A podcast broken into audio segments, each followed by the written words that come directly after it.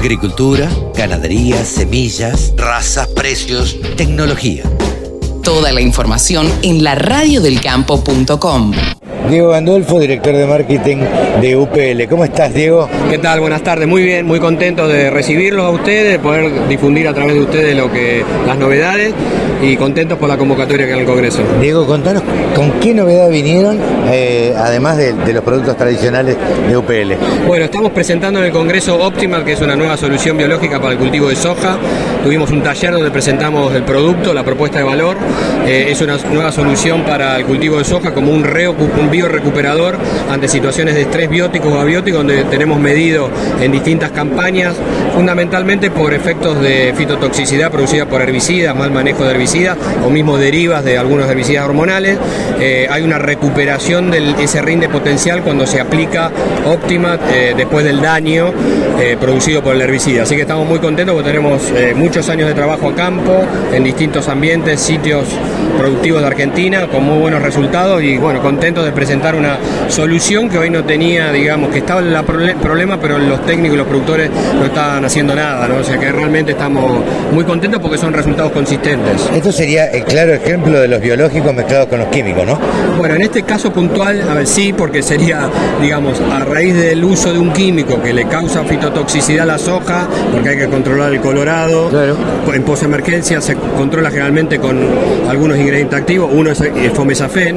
Este ingrediente activo le causa un amarronamiento al cultivo de soja, una fitotoxicidad, que está medido que pierde, puede perder entre el 6 y el 10% del rinde por el uso de herbicida, que hay que usarlo, porque si no, no el Claro. yuyo colorado, digamos, invadiría Sí, la, claro. la soja, o sea que es necesario.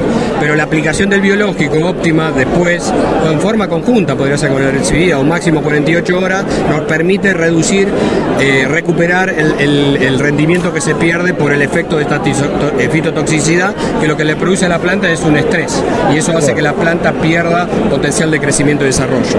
Sí, hay un eslogan, no vivir sin estrés rinde, ¿no? Algo que creo que contempla este producto, ¿no? Sí, la verdad que, que sí, eh, podríamos hacer un paralelismo con los humanos porque es así, creo que eh, vale la pena. Y sí, obviamente a las plantas les pasa lo mismo que a las personas cuando están en una situación de estrés.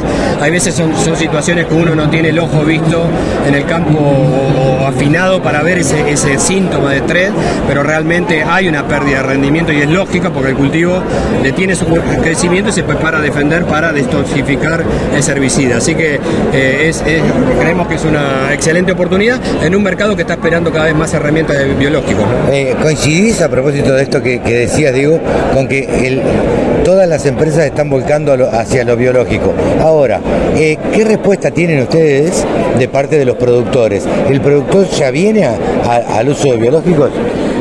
Sí, la verdad que es, es un gran desafío, creo que para los productores, los técnicos y la industria, porque son productos que hay que llevarlo de la mano, hay que saber cómo abordarlo, el posicionamiento es importante, tener primero bien dimensionado cuál es la problemática para ir a proponer esa solución biológica, no es algo, digamos, de, de- de- di- digamos, de implementación rápida, requiere mucho empezar a ver cosas en el campo que uno no ve, de síntomas, de situaciones, por ejemplo, nosotros también tenemos un producto como Umiplex que viene a resolver situaciones o lograr un cultivo en, en- en ambientes que tienen salinidad y restricciones de suelo, entonces produces, podemos lograr una implantación de cultivo, entonces requiere todo un abordaje en el campo de, con técnicos, UPL tiene muchos técnicos en terreno haciendo la adaptación y la extensión y el seguimiento y postventa de todos estos productos porque sabemos que es la forma que se va a ir adoptando.